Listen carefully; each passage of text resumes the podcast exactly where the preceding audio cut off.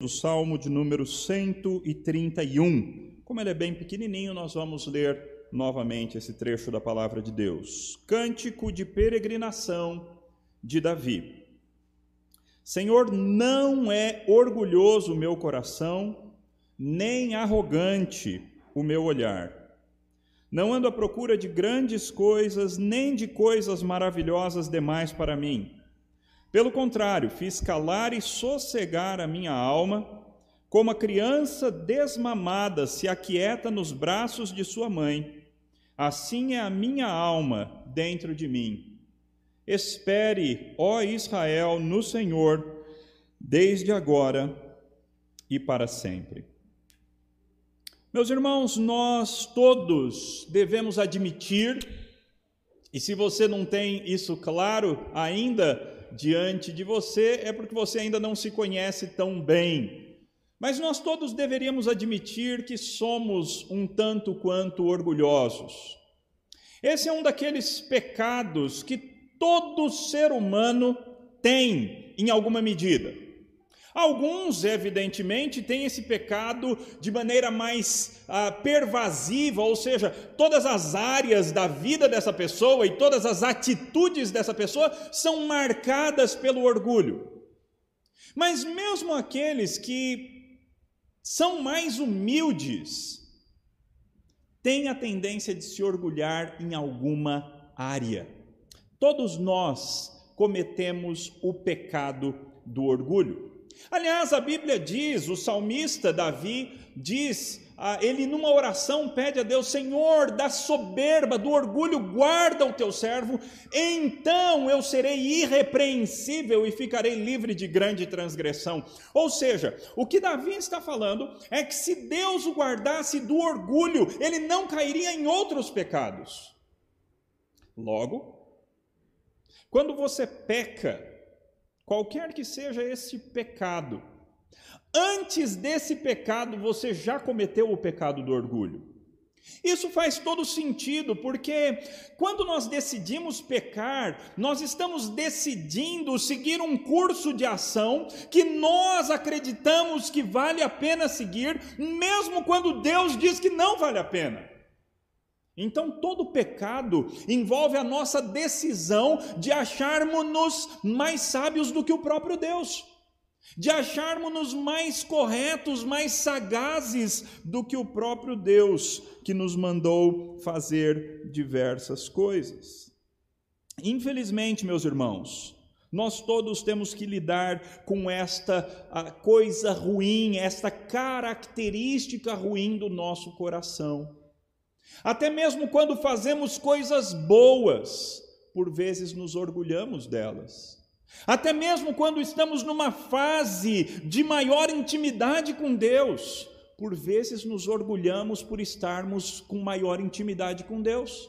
Até mesmo quando gastamos mais tempo em oração, quase que imediatamente depois de gastar mais tempo de oração ou de fazer um jejum, pensamos a respeito de nós mesmos como somos espirituais, como somos crentes melhores do que os demais. De maneira que todos nós temos um pouco daquele fariseu que dentro do templo orou: Senhor, muito obrigado, porque eu não sou como estes demais homens e nem como aquele publicano. Muito ao contrário disso, eu sou uma pessoa boa, eu sou uma pessoa crente, eu sou uma pessoa especial. Meus irmãos, todos nós temos que encarar a triste realidade de que somos orgulhosos. Nossos problemas de relacionamento, na maioria das vezes, são causados por causa do nosso orgulho, porque nós achamos que a nossa opinião, as nossas atitudes, os nossos pensamentos são superiores aos pensamentos daqueles com quem estamos tendo desavenças e problemas de relacionamento. Achamos-nos superiores, achamos-nos mais espertos, achamos-nos mais, mais qualquer coisa mais belos, mais merecedores, mais sagazes, mais espertos, mais estudados, mais qualquer coisa, mas nós sempre estamos nos comparando com outras pessoas e achando que nós somos superiores. triste realidade é a realidade do coração humano orgulhoso. C.S. Lewis diz o seguinte: o orgulho não sente prazer por causa de ter alguma coisa, mas ele sente prazer porque ele tem mais do que outra pessoa. É a comparação que nos faz orgulhosos, é o prazer de estar acima dos demais. Uma vez que o elemento de competição esteja fora do quadro, então o orgulho também o estará. Um outro estudioso diz o seguinte: o orgulhoso deseja que Deus concorde com ele. Ele não está interessado em mudar a sua opinião para que esta concorde com a opinião de Deus. E Quintiliano, o antigo filósofo romano, dizia o seguinte: não existe uma pessoa que não prefira parecer saber do que ser ensinado. Muito interessante. Já viram a nossa tendência de querer mostrar para as pessoas que nós já sabemos aquilo que aquelas pessoas poderiam nos ensinar? Às vezes a pessoa vem e nos comenta alguma coisa que nós não sabíamos, mas o nosso comentário de volta é de alguma forma para dar a entender à pessoa que nós já sabíamos daquilo. Já viram a nossa tendência de nunca admitir que estamos errados em alguma coisa? Porque nos sentiremos diminuídos se assumirmos o nosso erro? E assim nós vamos nos orgulhando, e assim nós vamos pecando contra o Senhor Deus. Nós não sabemos exatamente qual foi o motivo da queda de Satanás. Porque os dois textos bíblicos que parecem falar sobre a queda de Satanás, eles na verdade estão falando sobre reis ímpios. Um está falando sobre o rei de Tiro e o outro está falando sobre o rei da Babilônia. Então nós não podemos ter certeza absoluta que esses textos estão descrevendo a queda de Satanás. Mas seja descrevendo a queda de Satanás ou simplesmente a queda destes reis, o fato é que esses textos dizem assim, Ezequiel 28, 17: Você ficou orgulhoso por causa da sua formosura, corrompeu a sua sabedoria por causa do seu resplendor. Por isso, eu o lancei por terra e o coloquei diante dos reis para que o Contemplem Ezequiel 28, 17. No outro texto, Isaías 14, a partir do versículo 12, nós lemos: Veja como você caiu do céu, ó estrela da manhã, filho da alva. Veja como você foi lançado por terra, você que debilitava as nações. Você pensava assim: subirei ao céu, exaltarei o meu trono acima das estrelas e me assentarei no monte da congregação nas extremidades do norte. Subirei acima das mais altas nuvens, nuvens e serei semelhante ao Altíssimo, mas você descerá ao mundo dos mortos, no mais profundo abismo. E uma coisa que aí sim nós sabemos que está falando do diabo é 1 Timóteo 3,6: que o bispo, que o presbítero, não seja recém-convertido para não acontecer que fique cheio de orgulho e incorra na condenação do diabo. Não é interessante isso? Quando a igreja vai eleger um presbítero, quando a igreja vai eleger um pastor, quando a igreja vai eleger um dos seus líderes, uma das coisas que a igreja tem que tomar cuidado é para que esta pessoa não seja convertida há muito pouco tempo. Porque aqueles que são convertidos há pouco tempo, eles serão tentados e eles estão mais a, sujeitos a cair nessa área do orgulho e incorrerão na mesma condenação que o diabo incorreu. De maneira, meus irmãos, que o orgulho ele é bem democrático nesse sentido. Todos pecam este pecado. Todos nós temos que diariamente chegar na presença de Deus e consultar, sondar o nosso coração e confessar ao Senhor as maneiras nas quais nós pecamos por causa do nosso orgulho. Todos nós temos que fazer isso. Davi se apresenta neste sentido como um exemplo para nós. Um homem que estava, neste momento da sua vida, conseguindo lidar com este mal, com esta doença espiritual que é o orgulho.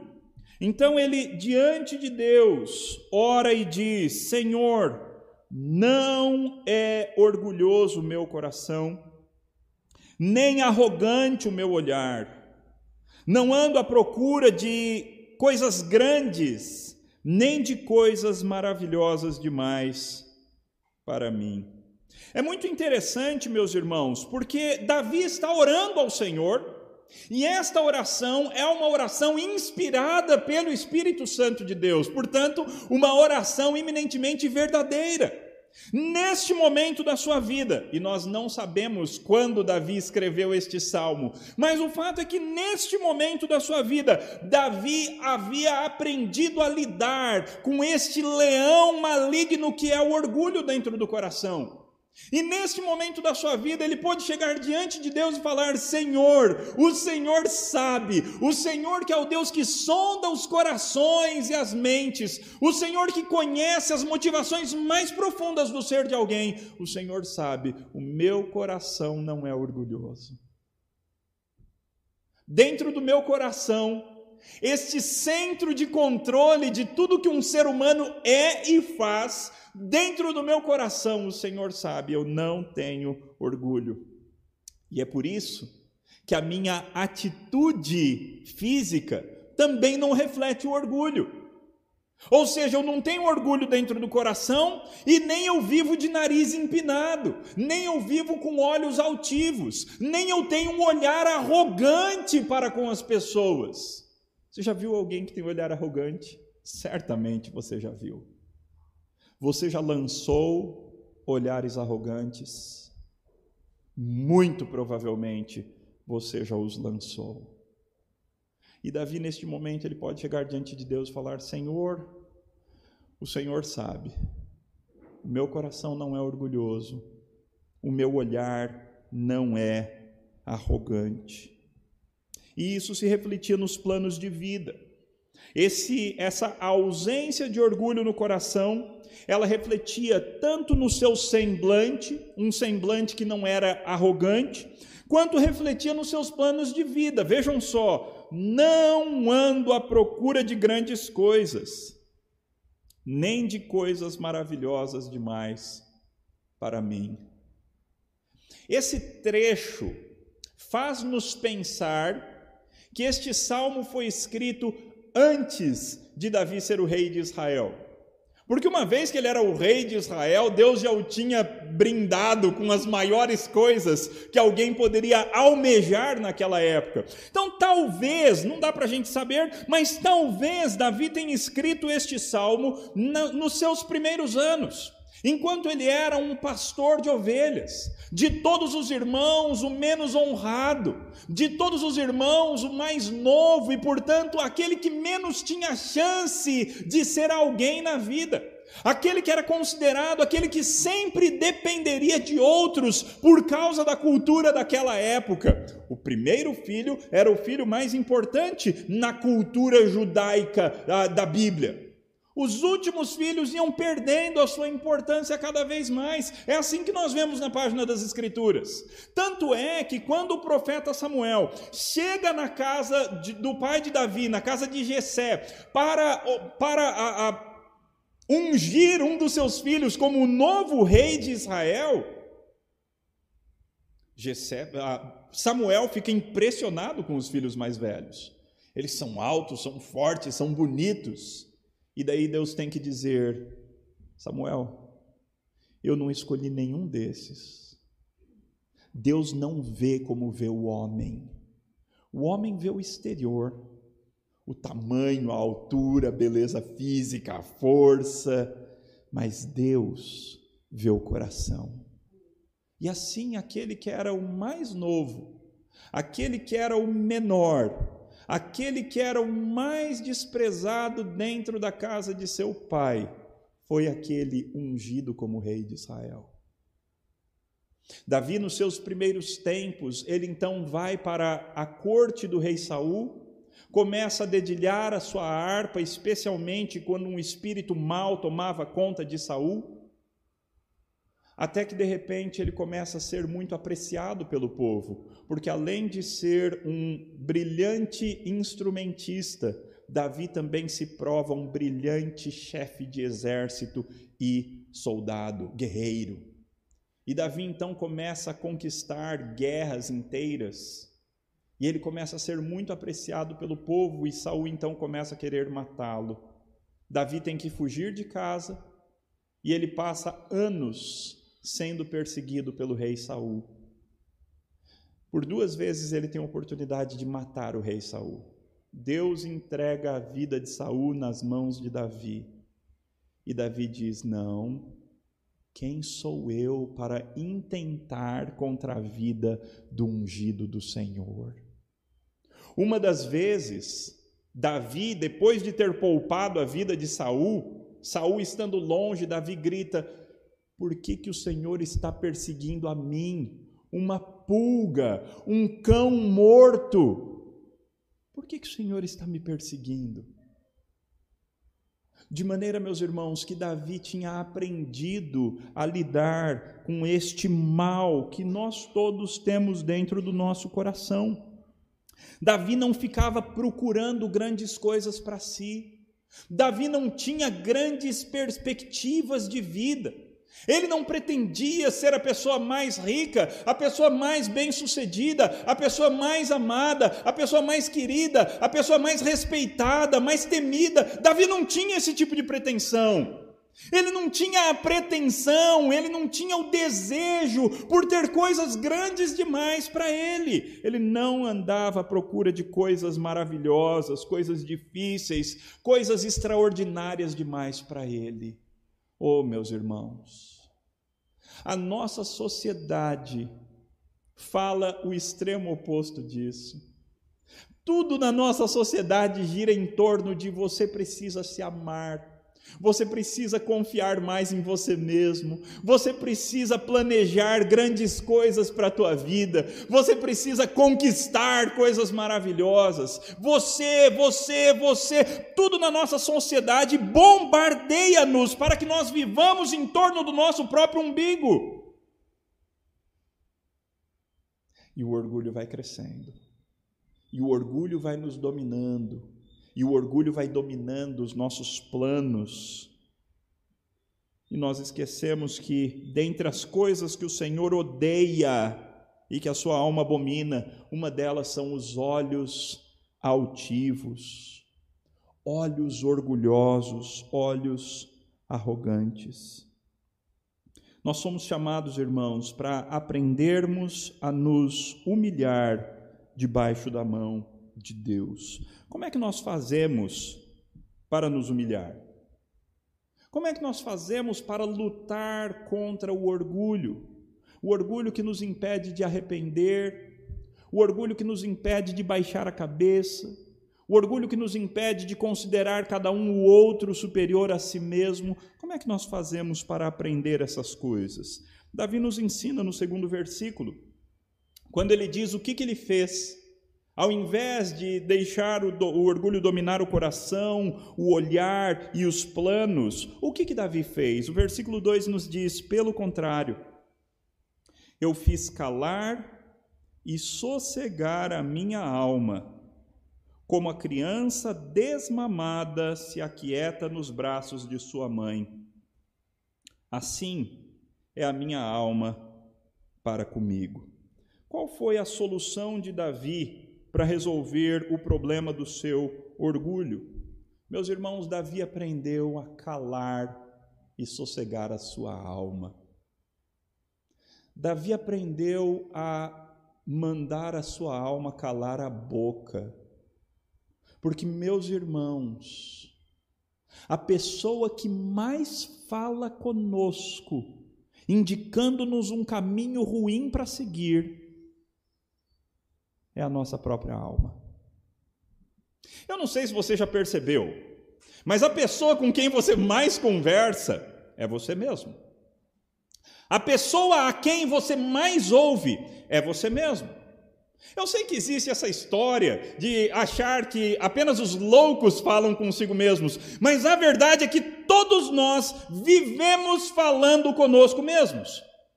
Alguns até audivelmente é verdade, mas a maioria de nós em silêncio fala consigo. E nós nos ouvimos, e nós nos aconselhamos, e nós brigamos conosco mesmo muitas vezes. E muitas vezes, meus irmãos, é esse, é aquilo que o Novo Testamento chama de o velho homem. É aquilo que o Novo Testamento chama de a carne. É o lado que fala conosco e tenta nos empurrar a fazer coisas, a tomar atitudes, a de maneira nenhuma nos abaixarmos para outras pessoas. Davi aprendeu a mandar a sua própria alma calar a boca. Pelo contrário, eu fiz calar e sossegar a minha alma. O que, que a tua alma tem dito para você nos últimos tempos? Quais são os planos que a tua alma tem elaborado? Quais são as coisas que a tua alma tem te mandado fazer, tem te recomendado, te aconselhado a fazer nos seus relacionamentos? Quais são os planos de vida que a tua alma tem estabelecido para os próximos anos? Talvez coisas maravilhosas demais para você. Davi aprendeu a calar a sua própria alma a aquietar a sua própria alma. E aí nós temos uma das imagens mais lindas das Escrituras no próximo trechinho aí. Como a criança desmamada se aquieta nos braços de sua mãe, assim é a minha alma dentro de mim. Como é que Davi aprendeu a calar e a sossegar a sua própria alma? Ele aprendeu a calar e sossegar sua alma, tornando-se satisfeito com aquilo que ele já tinha. Tornando-se satisfeito com aquilo que ele já era. Tornando-se agradecido e satisfeito com aquilo que Deus já havia feito dele. A imagem é de uma criança, um bebê, que acabou de mamar. Imaginem aquele bebê desesperado de vontade de comer, de fome, de ser alimentado, e de repente esse bebê mama, esse bebê se alimenta, se alimenta muito. Primeiro põe para arrotar, e depois ele se aquieta nos braços da sua mãe. E ali ele fica tranquilo, não tem mais choro, não tem mais reclamação, não tem mais birra. Não, ele está satisfeito, calmo, sereno e tranquilo. Porque ele reconhece, ele está cheio, ele tem tudo o que ele precisa. É dessa maneira que, a, que Davi aprendeu a descansar. Ele aprendeu a calar a sua alma vendo a si mesmo como alguém satisfeito, alguém para quem Deus já tinha dado tudo o que ele precisa, e eu e você precisamos aprender a fazer a mesma coisa. Descansar a nossa alma dentro de nós, como essa criança se aquieta nos braços da sua própria mãe. Meus irmãos, Deus luta por nós. Deus tem melhores planos a nosso respeito. Nós temos planos, mas os planos de Deus para a nossa vida são muito melhores. Não adianta nós espernearmos, gritarmos, chorarmos, brigarmos. Deus tem o melhor para nós. E alguns, meus irmãos, alguns no afã de querer estabelecer a sua própria vontade, muitas vezes acabam perdendo o melhor que Deus tinha para eles. Nós precisamos aprender a descansar, aprender a sossegar, aprender a calar, silenciar a nossa alma, não como um leão enjaulado que fica silenciado porque ele não tem outra coisa para fazer mas como uma criança satisfeita que se aquieta nos braços de sua mãe amorosa. Assim, então, o salmista nos recomenda no último versículo, no versículo 3: Espere, ó Israel, no Senhor, desde agora e para sempre. Se a primeira coisa que nós precisamos aprender a fazer para dominar o orgulho que temos no coração é calar a nossa alma nos braços de Deus, a segunda é esperar. Aprender a colocar a nossa esperança no Senhor. Meus irmãos, nós somos muito apressados. Nós queremos tudo para ontem, tudo do nosso jeito e tudo para ontem. Mas nós precisamos aprender a esperar nos planos de Deus, esperar a ação de Deus, esperar o momento de Deus, porque é Ele que sabe o melhor. Precisamos colocar a nossa esperança, os nossos anseios nas mãos do Senhor, hoje, amanhã e sempre. Precisamos descansar nele. Ele sabe, ele nos dará aquilo que nós precisamos. Ele fará com que todas as coisas cooperem para o nosso bem, enquanto nós o amarmos. Deus vai agir de tal forma a cuidar da nossa vida. Quando nós buscamos o reino e a justiça do reino, Deus nos brinda, Deus nos abençoa com o suprimento de todas as nossas necessidades. Então nós podemos descansar, nós podemos nos aquietar, nós podemos esperar no Senhor, porque Ele vai cuidar de nós. Precisamos aprender a fazer aquilo que Jesus Cristo nos ensinou: tomai sobre vós o meu jugo e aprendei de mim, porque sou manso e humilde de coração e achareis descanso para vossa alma.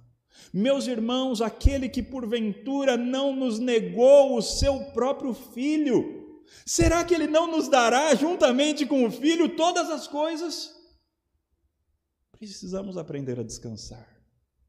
Precisamos aprender a confiar naquele que disse que vai cuidar de nós. Uma das maneiras muito interessantes de você descobrir se você está mais parecido com Davi ou mais parecido com o contrário do que Davi expressa aqui. É aquilo que um conselheiro cristão chamado David Polisson chama de o anti-salmo. Leia esse salmo no seu contrário e aí você vai perceber quem você é. O contrário do salmo seria: Senhor, o meu coração é orgulhoso, o meu olhar é arrogante. Eu ando à procura de grandes coisas, coisas maravilhosas demais para mim. Eu nunca calo nem sossego a minha alma. Eu sou como uma criança birrenta, uma criança chorona que não se aquieta nunca nos braços da sua mãe. E eu não espero no Senhor. Será que isso reflete a tua vida? Na prática, não aqui no domingo, todo mundo quietinho. Aqui todo mundo parece crente. Daqui de cima, olha, daqui de cima é todo mundo santo. Mas na prática, meus irmãos, lá em casa, quando as coisas difíceis acontecem, quando os desafios aparecem, na prática, na vida real, quem é você? Você é a versão do salmo ou você é, é mais parecido com a versão do anti-salmo, do contrário do que este salmo ensina? Nós precisamos nos lembrar sempre, queridos, qualquer que a si mesmo se exaltar será humilhado. Isso é uma constante nas Escrituras. A Bíblia fala isso várias vezes em vários lugares no Antigo Testamento, no Novo Testamento.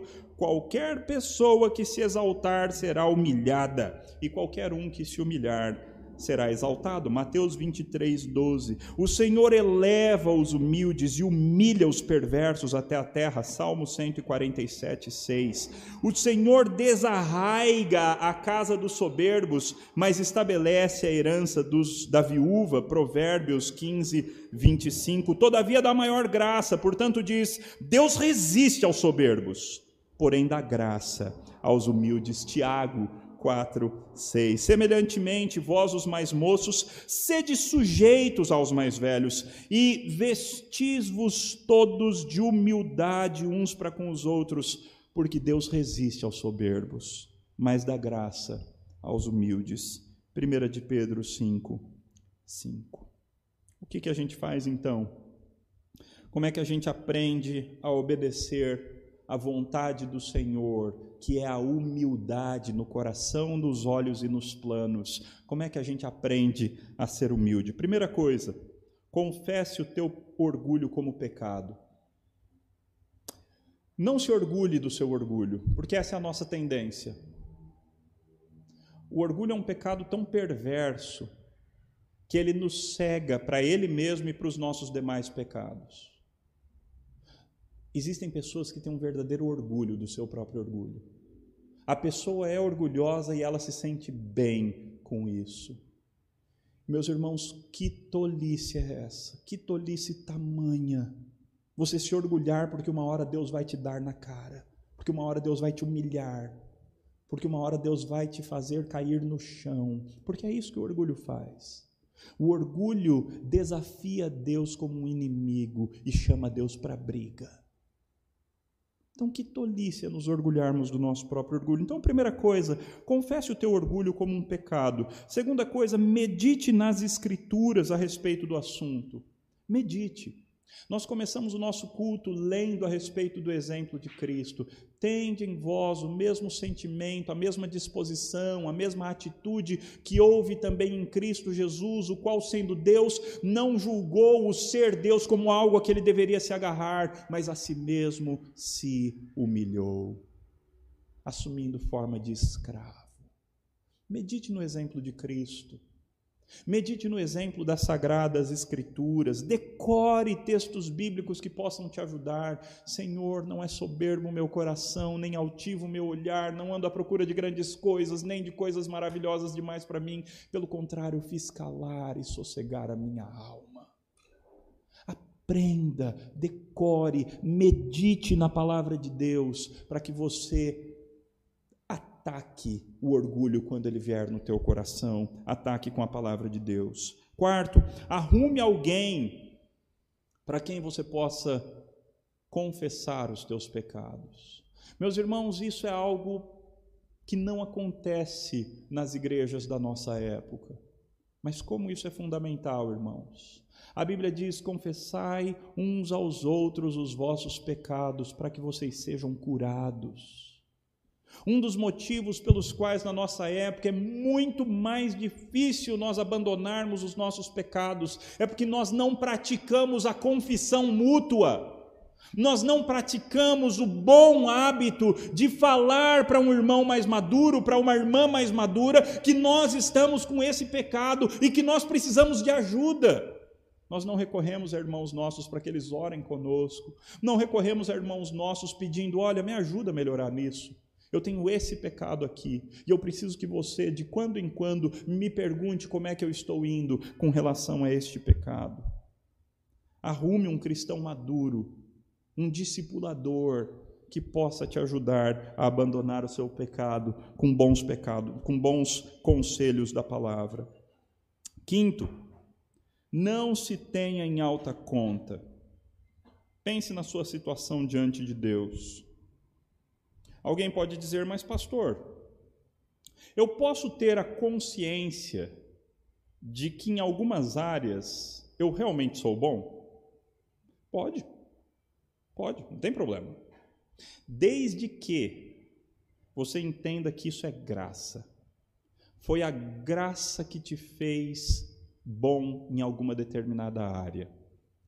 E mais do que isso, olhe para o exemplo de Cristo e veja que nem naquela área você é tão bom quanto você está se achando. Não se compare com pessoas.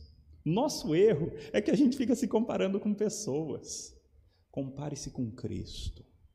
Lembre-se que o teu Deus disse: sede santos, como eu sou santo. E Cristo disse: sede perfeitos, como perfeito é o vosso Pai. Quer se comparar? Então compare-se com Cristo e com o Pai. E aí você vai se encontrar no seu devido lugar. Você vai ver o quão distante você está daquilo que você deveria ser.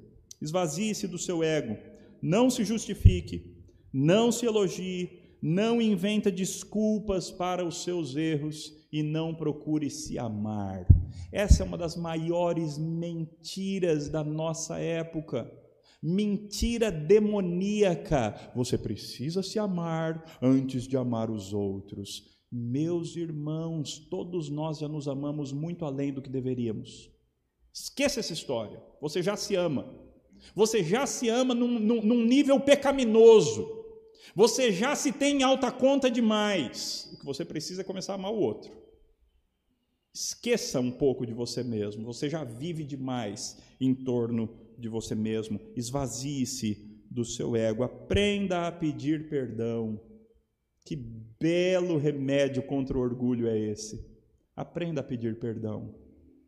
Aprenda a assumir as suas faltas. E dá o nome correto, viu? Dá o nome correto. É pecado. É pecado. Então você assume o seu pecado como pecado e pede perdão. E finalmente, sirva aos outros como se você fosse o menor de todos. Davi, numa fase da sua vida, se tornou um grande exemplo. Mas, meus irmãos, a hora que Davi começou a deixar a sua posição subir a cabeça, Davi achou que na época de ir à guerra ele podia ficar em casa. Davi achou que por ser rei ele poderia acordar tarde. Davi achou que por ser rei ele poderia ficar andando sem nada para fazer na varanda da sua casa e olhando e bilhotando em tudo mais que estava acontecendo ao seu redor. Davi achou que ele tinha o direito de mandar uma mulher casada vir até ele para que ele se deitasse com ela, afinal ele era o rei de Israel. Davi achou que tinha o direito de enganar o marido daquela mulher e manipulá-lo para que ele se deitasse com ela para achar que o filho era dele, mas o homem era muito mais honrado do que Davi naquele momento.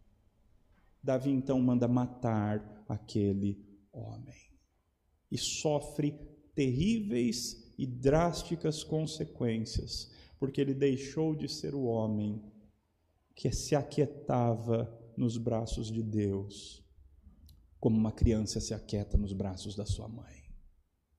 Ele deixou de ser o homem que aprendeu a esperar em Deus. Ele havia deixado naquele momento de ser o homem que não era orgulhoso e havia se tornado o dono do mundo e sofreu terríveis consequências por causa disso. Meus irmãos, lutemos radicalmente contra o orgulho. Façamos uma verdadeira pesquisa profunda do nosso coração para encontrarmos onde é, quais são as áreas, quais são os momentos, quais são as situações em que esse pecado nos domina e lutemos contra isso de maneira radical, porque o Senhor abate os orgulhosos, mas aos humildes ele concede a sua graça. Vamos orar.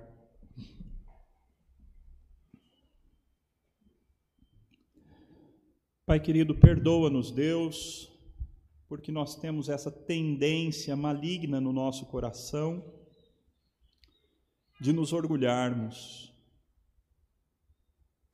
Tantas vezes achamos que as nossas ideias são superiores,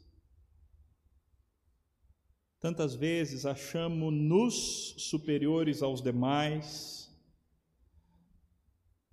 Tantas vezes, ó Deus, nos orgulhamos por causa de coisas que o Senhor mesmo nos deu, coisas que nós não fizemos nada por merecer. Pai, tudo que somos, tudo que temos de bom, vem da tua graça para nós. Graça que se mostra em tantas áreas da nossa vida. Então, ó Deus, perdoa-nos pelo nosso orgulho. Perdoa-nos quando achamos que temos o direito de nos orgulhar em nós mesmos, quando achamos que nós, pelas nossas próprias forças, conquistamos alguma coisa. Ó Deus, tem misericórdia de nós, ó Pai, porque nós temos uma tendência terrível de nos orgulhar em tantas áreas, em tantas situações. Pai, ajuda-nos a aprender a esperar em Ti. Ajuda-nos a aprender a descansar nos Teus braços, como essa criança que está satisfeita se aquieta nos braços da sua mãe. Ó Pai, nós precisamos tanto do Senhor. Nós precisamos tanto da tua misericórdia. Pai, tantos problemas de relacionamento, ó Pai, nós causamos por causa do nosso orgulho. Tantos problemas de relacionamento nós não resolvemos por causa do nosso orgulho. Tantas vezes, ó Pai, no, no, na quietude do nosso próprio coração, nós ficamos nos comparando com tantas pessoas e nos achando superiores a tantas pessoas em tantas áreas. Ó Deus, tem misericórdia. Tem misericórdia de nós e ajuda-nos, Pai, a aprender a descansar no Senhor. Ajuda-nos a aprender a sacrificar o nosso orgulho, lembrando que foi necessário que Cristo se encarnasse e morresse numa cruz. O nosso orgulho, ó Pai, matou o nosso Salvador numa cruz. Ó Pai, tem misericórdia de nós, ajuda-nos a aprender a humildade, ajuda-nos a aprender a termos uma atitude, uma postura física humilde, ajuda-nos a aprender a estabelecer planos que sejam humildes e que coloquem o Senhor no teu devido lugar nas nossas vidas. Ajuda-nos, Deus, e receba toda a honra, toda a glória e todo o louvor, porque o Senhor sim, e não nós o Senhor é merecedor de toda honra, de toda glória e de todo louvor. Que o Senhor nos dirija e nos abençoe, em nome de Cristo. Amém.